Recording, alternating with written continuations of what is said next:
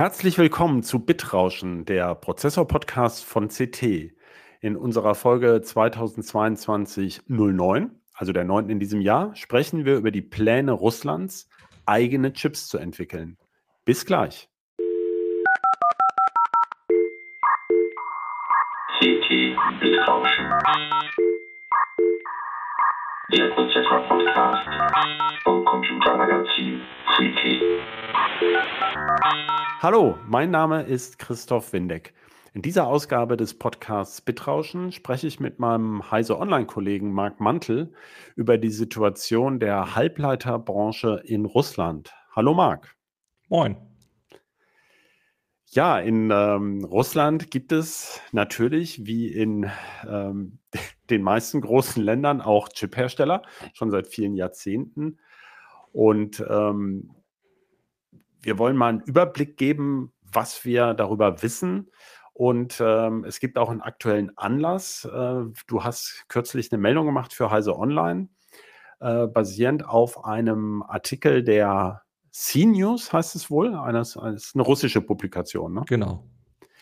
Dass eben äh, Russland jetzt verstärkt viele Milliarden, also umgerechnet, ich glaube, äh, also es sind drei Milliarden. Billionen Rubel und umgerechnet irgendwie sowas wie bis zu 37 Milliarden Euro. Genau. Bis 2030. Billionen Rubel. Ja, bis 2030 in, auch in die ähm, Halbleiterentwicklung, Fertigung stecken möchte. Das ähm, korrespondiert ja mit Plänen der EU. Haben wir ja viel berichtet. Äh, Halbleiterwerk Intel in Magdeburg, aber auch andere Aktivitäten.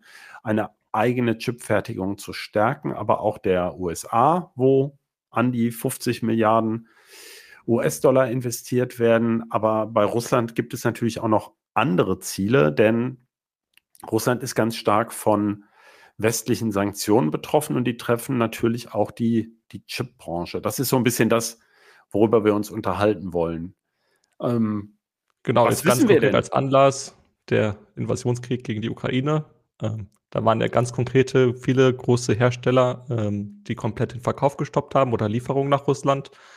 Fängt schon zum Beispiel im Alltag an, wenn dann die Smartphone-Hersteller wie Samsung, der in äh, Russland der größte ist, und dann auch äh, zum Beispiel Apple einfach nicht mehr nach Russland verkaufen und dann nächstes Jahr die neue Smartphone-Generation kommt und dieses Jahr irgendwann die Leute dann nicht mehr ihre Smartphones kaufen können. Das ist dann quasi der erste praktische, äh, die erste praktische Auswirkung. Und es geht natürlich dann weiter Haushaltsgeräte steckt ja mittlerweile überall ein kleiner Chip drin oder auch mehrere. Und äh, die müsste irgendwo herkommen.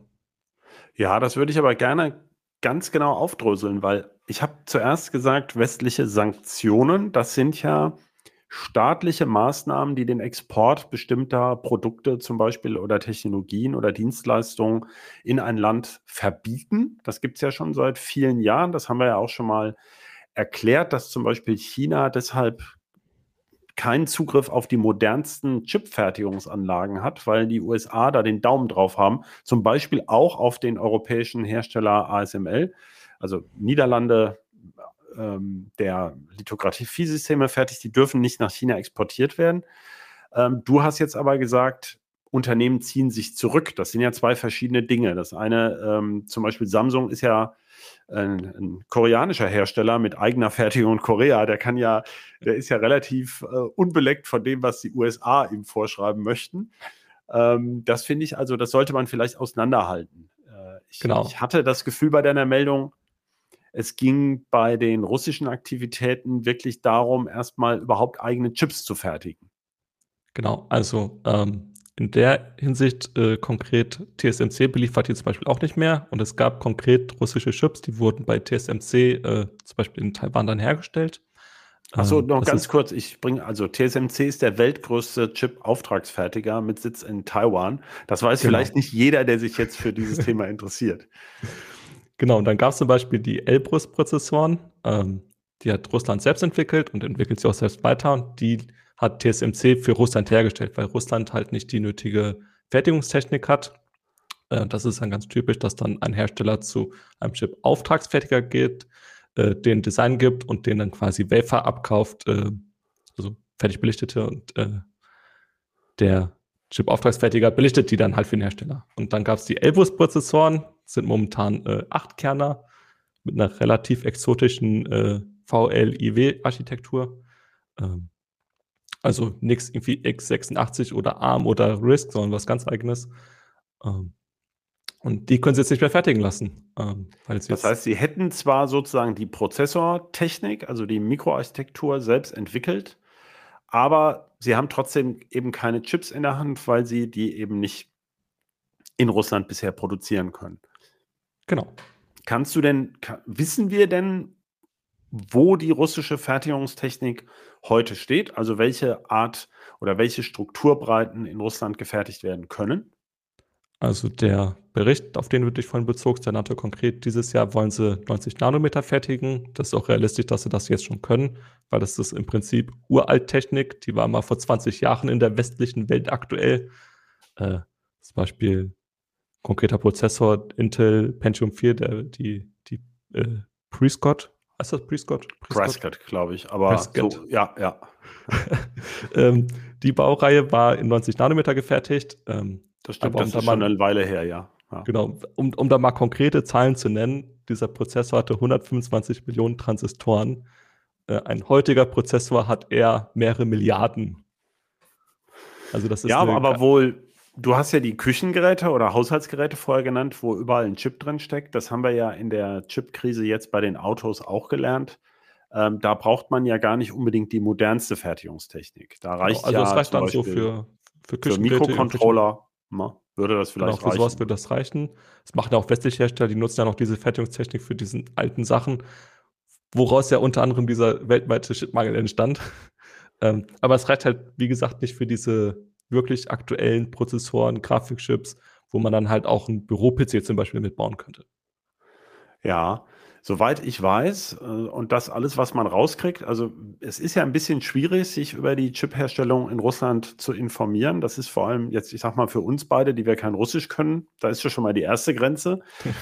Und das Zweite ist, dass natürlich die russischen Firmen, die es durchaus gibt, ähm, ich hatte mal, wir, wir haben ja immer wieder berichtet, ähm, Firmen wie äh, Angstrem, ähm, diese Elbrus-Entwickler heißen, glaube ich, Moskauer Zentrum für Spark Technologies. Das bezieht sich ja noch auf noch ältere, also MCST. Äh, es gibt eine Firma, die heißt Micron und ähm, Systema Citronics. Die sind für, für den westlichen Markt nahezu irrelevant. Also mir wäre jetzt nicht bekannt, dass es ein ähm, Produkt gibt bei uns, in dem jetzt russische Prozessoren stecken. Bei irgendeinem kleinen Mikrocontroller wüsste ich es jetzt nicht, aber das macht es eben schwer, sich überhaupt auf den Webseiten dieser Hersteller zu informieren, was eigentlich gerade an aktuellen Chips verfügbar ist. Mir ist aufgefallen bei der Vorrecherche, also so DRAM, also Arbeitsspeicherchips und auch Flash-Chips für, ich sage jetzt mal, USB-Sticks, Digicam-Karten, SSDs, scheint es in Russland aus eigener Fertigung nicht zu geben. Und wenn dann Samsung und solche, also der größte Hersteller solcher Speicherchips die Belieferung einstellt, hat man natürlich ein Problem. Ähm, also kennst du noch andere russische könnte, Also ähm, Russ äh, China zum Beispiel hat die, die Verkäufe nicht eingestellt. Ähm, da wäre zum Beispiel noch eine Quelle vorhanden. Ähm, China stellt ja auch selbst Arbeitsspeicher und Flächspeicher her. Das ist auch relativ erfolgreich. Ähm, aber auch da muss man sich dann fragen, wie groß ist dann das Interesse von China oder chinesischen Herstellern, Russland zu beliefern, beliefern oder russische Hersteller und wie viel Kapazität sie da überhaupt übrig haben. Ansonsten muss da Russland wirklich bei A anfangen. Also die haben ja, da, soweit wir wissen, noch gar nichts an Speicher. Und äh, das geht ja nicht mal eben so. Und dann ist auch das Budget mit diesen knapp 40 Milliarden Euro umgerechnet halt auch echt nicht groß. Also wenn du sagst, du, man müsste halt für alles quasi alles neu aufbauen. Ist das denn überhaupt in irgendwie denkbar und realistisch? Also ich meine, die, diese, wenn man so solche Chips, also erstmal haben wir ja völlig außer Acht gelassen, man müsste ja die jetzigen Geräte umdesignen. Auch schon das dauert ja Monate und Jahre. Und ähm, ähm, dann könnte man viele dieser Chips ja gar nicht exportieren, weil man ja vermutlich Patentrechte, Schutzrechte äh, verletzt oder sowieso vom Embargo betroffen ist. Das heißt also eine Refinanzierung über den internationalen Markt, ähm, außer bei den wenigen sozusagen verbliebenen Freunden Russlands, ist ja auch unmöglich. Also ähm, siehst du da das überhaupt irgendwie realistisch, dass Russland da sozusagen zum Selbstversorger bei Chips wird? Die kurze Antwort, nein. ähm, China hat das ja schon sehr gut vorgemacht. Äh, sie haben ja auch bei Null angefangen, ähm, haben dann ihre Halbleiterbranche aufgebaut, hatten aber viel mehr Budget, hatten viel mehr Zeit, haben ja auch schon vor zig Jahren angefangen. Äh, und das kommt jetzt halt so langsam mal ähm, so in, in Sphären, wo das, wo, wo da Chips bei rumkommen, die man auch in, in aktuellen PCs, Smartphones, wie auch immer unterbringen kann. Äh, Russland hat das jetzt alles nicht, die haben weniger Budget, weniger Zeit. Und wenn da die Leute die nächsten fünf Jahre lang keine neuen coolen PCs kaufen können oder was auch immer, äh, oder nur sehr eingeschränkt, dann wird es auch vielleicht ein bisschen ungemütlich so in der Bevölkerung. Ich hatte mich jetzt ehrlich gesagt ähm, und auch vielleicht peinlicherweise eigentlich vor der Invasion in der Ukraine gar nicht so informiert, ähm, wie der Stand in Russland ist. Bei der Recherche jetzt ist mir aufgefallen, dass zum Beispiel der Hersteller Angstrem extra einen Produktkatalog hat, wo er ähm, sozusagen Ersatzbauteile für Importware ähm, äh, erklärt, also wo er gängige Bauelemente, das sind immer teilweise ganz einfache Logik-ICs, also wir reden hier nicht von Prozessoren, sondern von noch trivi trivialeren äh, Gacha-Chips, vergleicht mit bestimmten Chips, die man eben aus russischer oder ich glaube sogar belarussischer äh, Produktion äh, kaufen kann. Da war mir aufgefallen, dass eben da äh, auch viele strahlungsfeste Chips ähm, äh, erwähnt werden. Und ähm, das ist immer, man denkt dann gleich an Atomkraft oder sowas, darum geht es nicht, sondern bei strahlungsfester Elektronik geht es ganz oft um, ähm, ja, auch um Militär und Rüstung, aber um Weltraum und äh, Flugzeuge zum Beispiel. Das heißt, das sind ähm, aus heutiger Sicht relativ einfache Chips, die für die, zum Beispiel für die Bordelektronik von irgendwelchen Flugzeugen oder sowas nötig sind. Äh, wissen wir da irgendwas drüber, wie weit die, die russische Rüstung oder auch der, der Lufttransport auf, auf Chips aus dem Ausland angewiesen ist. Es, es gab ja dieses Beispiel mit den russischen Militär-LKWs mit der Bosch-Steuerung kürzlich, ähm, was sehr peinlich war für Bosch, wo es aber rauskam, äh, oder wo Bosch jedenfalls behauptet hat, ist mein Stand, dafür seien die nicht exportiert werden, sondern das sei äh, worden, sondern das sei um normale LKWs gegangen. Kann man ja im Nachhinein oft schlecht auseinanderhalten. Ähm, also weiß man da irgendwas drüber oder hast du das Gefühl, man hat eine Chance, irgendwas rauszukriegen? Also ich weiß da nicht so wirklich was. Ähm, Halbleiter sind ja generell, Halbleiterhersteller, also vor allem Chip-Auftragsfertiger sind ja sehr verschwiegen. Ähm, dann vor allem in diesen strahlungsgeschützten äh, Geschichten, also Weltall, Weltraumfahrt und äh, Militär ist es nochmal verschwiegener. Äh, was ich ja bisher so mitbekommen habe, dass sehr häufig irgendwelche internationale Technik zweckentfremdet wird, zum Beispiel dann auf einmal Canon-Kameras in den Drohnen, die sie da selbst basteln, ähm, wo sie dann nichts eigenes verwenden. Also Dinge, die man irgendwo sozusagen im ähm, unauffällig kaufen kann, irgendwo auf der Welt und die dann, genau. weil ich meine, bevor man so ein Design macht, da kann man ja nicht einfach was Beliebiges in jede dritte Drohne einbauen. Das muss ja schon eine Art Serienfertigung werden. Da braucht man ja schon ähm, Stückzahlen auch. Äh, ein Ausweg, der ja denkbar ist bei der Prozessortechnik, wobei wir ja schon eingangs gesagt haben, es gibt ja diese Elbrus-Technik. Äh, dann gab es, ich glaube, das war Ende letzten Jahres, eine Vorstellung einer Firma namens Baikal Electronics, die ein ARM-Design gemacht haben. Ähm, das war eine Art Server-Chip. Das wird ja sowieso viel diskutiert. ARM für Server. Da ist ja wohl Amazon mit dem selbst entwickelten äh, äh, Graviton-Baureihe für ihre eigene Cloud relativ weit vorne. Das sind die wohl derzeit am meisten eingesetzten, aber mehrere andere Firmen arbeiten da auch dran. Da sollte es einen Baikal S1000 geben. Das ist irgendwie ein bisschen ältere ARM-Technik. Aber auch da ist es so, da müssten ja die Kerne im Ausland lizenziert werden und die Fertigung war eben wiederum bei TSMC vorgesehen. Also das ist genau. ja dann wohl auch Essig, ne? Also ARM, wie gesagt, äh, ist halt europäisch, also was heißt europäisch, aber äh, europäisch, US-amerikanisch, das sind ja, die haben ja mehrere äh, Forschungsdesignzentren. Aber auch da wird es Embargos geben. Das ist das erste Problem, dass sie dann sehr wahrscheinlich keine neuen äh, Kerndesigns bekommen, weil die entwickeln ja keine eigenen Kerne, sondern äh, übernehmen die von ARM bereitgestellten in ein eigenes Design. Und dann, was du gerade schon sagtest, äh, irgendwo müssen die Prozessoren fertigen lassen. Der besagte S1000, ein 48-Kerner, hätte bei TSMC mit 16 Nanometer Technik hergestellt werden sollen. Das ist ja dann jetzt halt auch, hat sich erübrigt. Erstmal. Und dann gibt es natürlich als Ausweg äh, denkbaren Ausweg, um an eine moderne Mikroarchitektur zu kommen, immer noch RISC V. Das ist ja diese seit ungefähr 11, 12 Jahren, auch in den USA interessanterweise federführend zunächst entwickelte äh, Mikroarchitektur, die derzeit vor allem im Mikrocontroller-Bereich gegen einfache ARM-Designs konkurriert, aber zunehmend eben auch hochrobbt sozusagen performancemäßig. Also ich glaube, wir sind beide ein bisschen gebrannte Kinder und haben schon viel über Risk 5 Kerne berichtet, die aber noch nicht wirklich in ähm, äh, interessanten Chips aufgetaucht sind. Also Risk 5 ist weiter verbreitet, als man denkt, aber an solchen Stellen, wo man eben eigentlich gar nicht weiß, was es für ein Mikrocontroller ist. Äh, da ja. gibt es ein konkretes Projekt, das war schon letztes Jahr angekündigt worden. Also ähm, äh, da gibt es eine Firma Syntacore, die gehört jetzt zu ähm, Yadro. Äh, das ist ein, die wiederum gehören zu ICS Holding. Das ist so eine größere Elektronikbude in Russland, die zum Beispiel auch Server machen. Und die entwickeln wohl RISC-V-Chips ganz gezielt für Notebooks, Desktops, eventuell auch für Server, irgendwie für Tablets.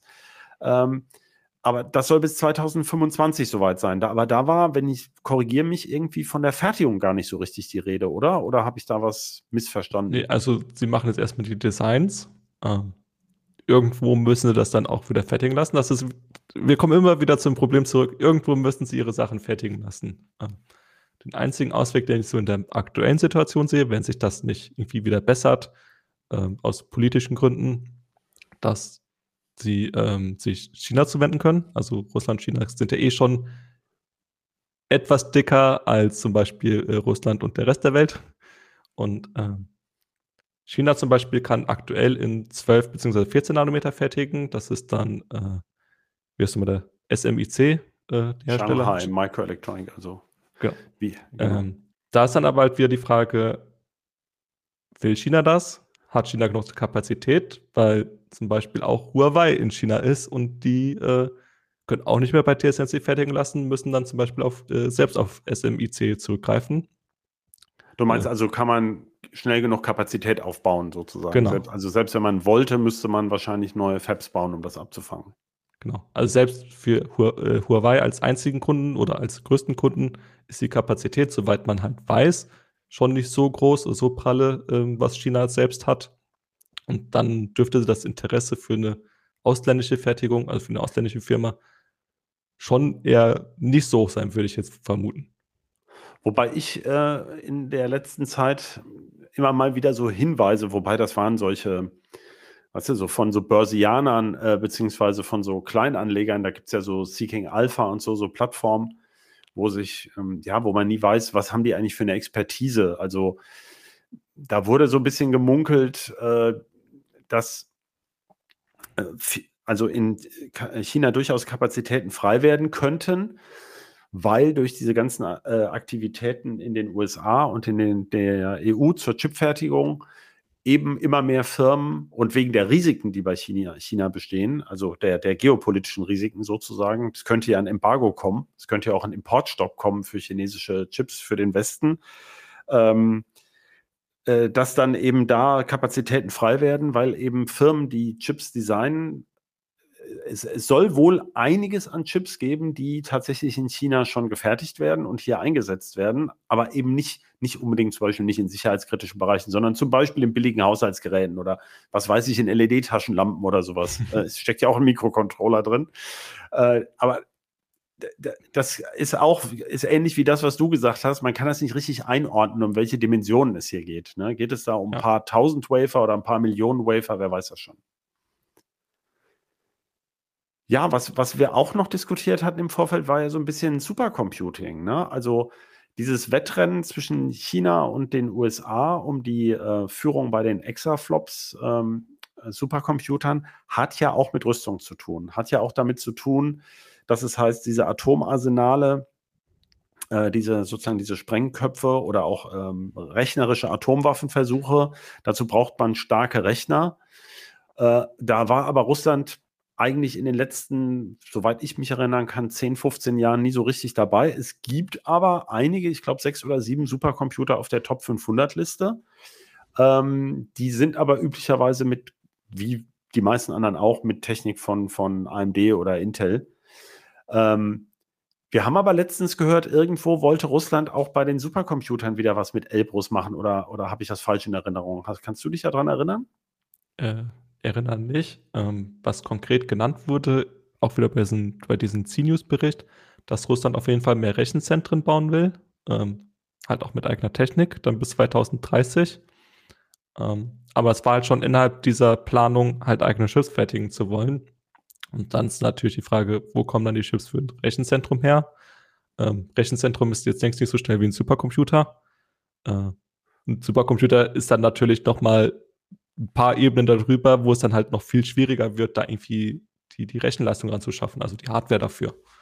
Äh, also als realistisch in den nächsten Jahren würde ich das nicht äh, erachten. Bisher gibt es jedenfalls kein internationales Beispiel, wo das in dieser Form gelungen wäre. Nee. Ähm, das, was ich rausbekommen habe noch, war, ähm, es gibt so ein, so ein paar Namen, die kennt man auch in ähm, Mitteleuropa, sage ich jetzt mal. Also Yadex ist ja so ein russischer Mail-Anbieter oder war es mal, beziehungsweise Suchmaschine, die auch so ein bisschen das Google-Modell ähm, sich zum Vorbild genommen haben, dann auch Mail-Anbieter und die machen auch Cloud, ist wohl einer der größten inländischen Cloud-Anbieter und ähm, ein anderer ist Mail.ru, äh, machen wohl auch eine Cloud und dann von dieser Sperrbank, da weiß ich immer gar nicht, SBER, äh, scheint es irgendwie eine Spare Cloud zu geben. Also scheint einige inländische Cloud-Anbieter in Russland äh, zu geben. Also das liegt ja auch auf der Hand, dass es die gibt. Aber soweit ich das rausbekommen habe, setzen die eben alle die klassischen Cloud Technik von eben AMD, Intel, was weiß ich, Netzwerktechnik von Marvell und sonst was ähm, oder Router von, von äh, den klassischen Cisco, Juniper ja. ein also da gibt es bisher ja, äh, das haben wir noch gar nicht angedeutet, wir haben jetzt ja immer von Prozessoren und DRAM und Flash, weil wir aus der Ecke kommen, aber es gibt ja noch die ganze Netzwerktechnik und so weiter. Das braucht man ja. Gut, da gäbe es äh, Huawei, also könnte ja. man sich vorstellen, dass man in China kauft. Ähm, ja, aber das, also das scheint mir alles sehr herausfordernd, wenn man da was ersetzen wollte, ja, oder auch, ich glaube auch die Festplattenhersteller haben zumindest die einer oder zwei der großen haben den haben die Belieferung nach ähm, Russland eingestellt. Ähm, genau, da gab es eine da Meldung, dass, die, dass Russland einfach der Speicher ausgeht. Also Rechenzentren, die brauchen einfach Speicher en masse. Ähm, dann das Problem, du hast ja gerade Intel AMD angesprochen. Intel zum Beispiel hatte eine größere Niederlassung in Russland, ich glaube mit 1500 Mitarbeitern. Und die haben sie ja erstmal jetzt aufgelöst. Also das ist jetzt auch nicht irgendwie was, wir reden ja nicht von, das ist jetzt in den nächsten paar Wochen, vielleicht Monaten Thema, sondern wenn man da halt die Niederlassung praktisch auflöst, dann ist das ja schon erstmal gesetzt. Und äh, da muss Russland schon einiges zurückrudern und beweisen, dass da überhaupt wieder was passiert, würde ich behaupten. Also du meinst also auch, um nur überhaupt wieder an die jetzt blockierte Technik ranzukommen? Genau. Ist dir denn bekannt, dass man schon irgendwelche Auswirkungen feststellt äh, einer, einer Technikverknappung? Also, oder also es gab Meldungen, dass, es gab Meldungen, dass ähm, Smartphones knapp werden. Also ähm, nach dem Lieferstopp von zum Beispiel Samsung. Äh, Samsung hatte letztes Jahr, ich glaube, die letzten Zahlen, die ich gefunden habe, waren vom dritten Quartal einen Marktanteil von einem Drittel. Also ein Drittel der verkauften Smartphones in dem Quartal waren von Samsung. Ähm, der hat dann den Verkauf eingestellt. Natürlich gehen dann die Leute her und kaufen dann alles weg, was doch irgendwo auf Lager ist. Ähm, und dann gibt es halt keine aktuellen Smartphones mehr. Und äh, das wird jetzt auch so bald eigentlich nicht mehr kommen können, wenn die das nicht irgendwie umgehen. Ansonsten können sie halt nur noch dann chinesische Handys kaufen von zum Beispiel Xiaomi. Xiaomi. Das ist ja eine Sache, was die, wie es jetzt die Bevölkerung trifft und die Smartphones. Also ich meine, da gibt es ja auch noch, ähm, sagen wir mal, Gebrauchtgeräte, beziehungsweise das hält ja ein paar Jahre auch so ein Smartphone, wenn es einem jetzt nicht runterfällt. Also äh, was ich noch gar nicht verstanden habe, ist, wie, diese Smartphones tun ja ohne Cloud-Anbindung wenig. Aber da, da, weiß ich zum Beispiel ganz wenig drüber, wie weit das eben sowieso schon russische Dienste waren, beziehungsweise ähm, Äh, ich denke bei Apple immer gleich an iCloud zum Beispiel, ähm, wie weit diese Sachen überhaupt noch nutzbar sind oder eben so ein App Store. Also äh, App Store bin ich mir gerade nicht sicher, aber zum Beispiel Facebook haben sie schon die ganz große Alternative VK. Ähm, also einfach Social Media gibt es Alternativen. Äh, ich würde auch meinen App Store, dass das da jetzt weniger großes Thema ist als in Europa und den USA. Wir haben wir, über den militärischen Bereich oder so kann man ja letztlich nur spekulieren, weil äh, der ist ja naturgemäß geheim und gerade in der aktuellen Situation wird wohl keiner äh, der Beteiligten anderen auf die Nase binden, wo er jetzt äh, zum Beispiel durch Chipknappheit äh, militärisch betroffen ist. Ähm, es ist ja so, solche militärischen Produkte haben ja eine sehr, sehr lange Vorlaufzeit äh, und Entwicklungszeit und brauchen sehr, sehr spezielle Chips, äh, nicht nur strahlungsfest, sondern eben auch bestimmte Temperaturbereiche und auch die Versorgungssicherheit, ähm, die wird ja sozusagen eindesignt. Also niemand designt ja ein Waffensystem mit äh, Chips aus dem Katalog, um es mal so zu sagen. Das heißt, das ist wahrscheinlich sehr wenig betroffen. Kann man denn irgendwas abschätzen? Ich meine, wenn man jetzt über Kommunikation ähm, spricht, ich meine, wir, wir haben ja hier immer den Eindruck, die Bundeswehr kriegt es schon nicht hin, äh, mal auf modernere Systeme umzuschalten. Weiß man da irgendwas drüber, wie sehr eben zum Beispiel modernere Systeme, da würde man ja modernere Chips vermuten, auch in der Militärtechnik oder in der Kommunikation, wie weit das vom Ausland abhängt oder, oder hat man da einfach, kennst du irgendwelche Analysen von irgendwelchen Thinktanks oder irgendwelchen äh, Rüstungsexperten? Also, ich habe das nur am Rande mal so, also aus rein privatem Interesse verfolge ich das am Rande auch ein bisschen. Äh, alles, also es wird ja einiges an Militärequipment aufgegabelt in der Ukraine, was dann irgendwie hinterlassen wurde oder quasi von ukrainischen Bauern geklaut wurde oder wie auch immer. Äh, und das wirkt alles sehr alt, ähm, auch schlecht gewartet. Und äh, also topmoderne Technik habe ich da bisher noch nirgendwo so richtig gesehen. Ähm, es wirkt dann halt wirklich so, als wäre die ukrainische, äh, die ukrainische, die russische Armee irgendwie auf dem Stand vom äh, letzten Jahrtausend noch. Ja. Ja gut, aber du hast ja schon gesagt, also ich war auch ein bisschen erstaunt, als du das mit den 90 Nanometern erwähnt hast, weil ähm, ich hatte dann ja nochmal ähm, zurückgeblättert sozusagen auf ähm, Heise Online und festgestellt, dass ich schon vor zehn Jahren mal eine Meldung gemacht habe, oder ich glaube sogar zwölf Jahren, dass sie da was mit 90 Nanometer Technik planen, ähm, auch zum Beispiel in Kooperation mit dem ähm, zweitgrößten europäischen Chiphersteller ST Microelectronics. Ähm, da hatte ich damals schon bei 90 Nanometer, das war ja damals schon zehn Jahre alt, äh, auch so und bei Namen ST Microelectronics natürlich so an Automotive gedacht, ähm, dass man eben da so eine, eine Fertigung aufbaut, um eine Multistandort Sache machen zu können, um zu sagen, also für die, wenn man sozusagen mit so mit solchen Halbleitern in die ähm, russische Automobiltechnik will, dann, äh, das wird ja oft, das war ja mit China auch so, dass man dann eben vereinbart, dass ein Teil der Zulieferung eben auch in dem Land gefertigt werden kann. Ähm, aber da war ich ein bisschen überrascht, dass du dann sozusagen jetzt äh, zwölf Jahre später sagst, also demnächst wollen sie mit 90 Nanometer was machen.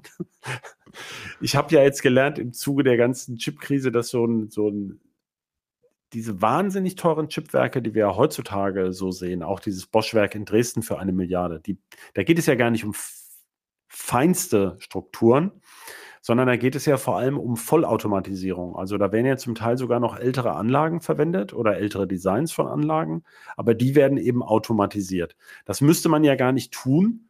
In Kleinserie kann man eben, also nicht, dass man etwa manuell irgendwas auf den Chips macht, das wollte ich damit nicht sagen, aber die Fertigung muss sozusagen nicht vollautomatisiert sein. Man kann das ja im Batch sozusagen der Reihe nach durch die Anlagen schieben. Also ich hätte jetzt gesagt, eine 90 Nanometer Chipfertigung mit genügend Geld äh, müsste man die ja in ein paar Jahren eigentlich sich zusammenkaufen können, nicht ja. unter Embargo-Situation. Aber da scheint ja nichts passiert zu sein oder wir haben es nicht erfahren.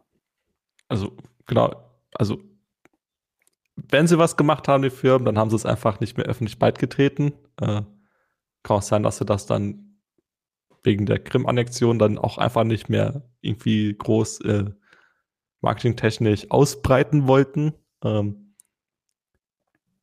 aber was ich auch schon sagte, letztendlich das, was sie an Geld investieren, ähm, auch jetzt quasi in so einer akuten Phase, wo man eher ein bisschen mehr Geld in die Hand nimmt als weniger, ist das ja für unsere Verhältnisse echt nicht viel Geld in der Halbleiterbranche. Also 40 Milliarden Euro.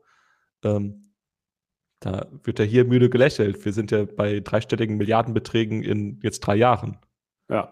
Wobei es natürlich so ist, ähm, das, was du geschrieben hast, wenn es um 28 Nanometer Technik bis 2030 geht, äh, ich hatte es vorhin noch mal kurz zurückgerechnet. Also wenn das dann wirklich klappen würde, die 28 Nanometer Technik hat eben besagte Firma TSMC, auf die wir nun schon oft gekommen sind, bereits 2011 eingeführt. Dann wären sie also 2030 wieder 20 Jahre zurück. Ja. Ähm, das heißt, man bräuchte so gesehen die 37 Milliarden äh, Euro nur, um überhaupt nicht weiter zurückzufallen. Also äh, und wäre dann eben immer noch nicht in der Lage, dann aktuelle Chips, also auch nur annähernd aktuelle Chips zu fertigen. Ja. Also deswegen, ich halte das einfach nicht für realistisch, dass da irgendwie was wirklich Brauchbares in absehbarer Zukunft bei rumkommt. Ja. Oder zumindest wäre es sozusagen für ein, ein Marktgeschehen ausgelegt, was dann fertigbar wäre, was eben auch nicht mit den Märkten vergleichbar ist, die, über die wir sozusagen, auf die wir schauen. Also es ist dann wieder was, was ganz, es wäre dann wieder was ganz Eigenes für, für den russischen Markt, der dann völlig entkoppelt wäre von, vom internationalen Markt. Also um es mal so rum zu betrachten. Genau. Also es gibt auch immer wieder so die Vergleiche, geht Russland vielleicht in eine Richtung wie Nordkorea, wo sie sich einfach komplett abschotten. Ähm, und da wird es halt vor allem in den nächsten Monaten, denke ich mal, die Entwicklung einfach wichtig, wie sich Russland weiterfällt. Ja. Ja, das fand ich jetzt ein gutes Schlusswort. yes. Denn ja, ich, ich finde es, ich finde es ein sehr schweres Thema. Also es zeigt auch die Defizite in der Wahrnehmung, dass man in der Berichterstattung ähm, das immer mal so hört. Äh, äh, aber eigentlich haben wir das nie so richtig verfolgt. Äh, ja, es gibt halt die Sprachbarriere, so geht es uns ja mit China auch. Wenn es Produkte gibt, die nach außen exportiert werden, dann gibt es dazu natürlich meistens auch eine englische Webseite oder man, man findet irgendwelche Informationen, aber bei Produkten, die nur für den Inlandsmarkt gedacht sind, kriegt man eben leider wenig raus. Äh, man weiß ja dann oft schon gar nicht, nach was man suchen soll. Gut, in diesem Sinne würde ich sagen, vielen Dank, Marc. Gerne. Vielen Dank an Schein, unseren Producer. Vor allem aber vielen Dank an unsere Zuhörerinnen und Zuhörer. Und wenn Sie Feedback haben, dann gerne per Mail an bit-rauschen.ct.de. Und ganz zum Schluss noch, wenn Sie Lust auf weitere Podcasts haben, dann hören Sie gerne auch bei den anderen Kolleginnen und Kollegen von Heise und äh, von Heise Online, CT, Heise Medien rein, etwa in den Datenschutz-Podcast Auslegungssache, den CT Uplink, die Heise Show, den Heise Auto Podcast, die Hupe oder auch Heise Meets Tech to Go von Technology Review oder den Mac and I Podcast. Also Sie, Sie, Sie hören schon, wir haben mittlerweile ein Riesenangebot. Also gerne mal reinhören äh, unter einfach nach dem Schlagwort Podcast gucken auf der Webseite Heise Online. Tschüss. Ciao.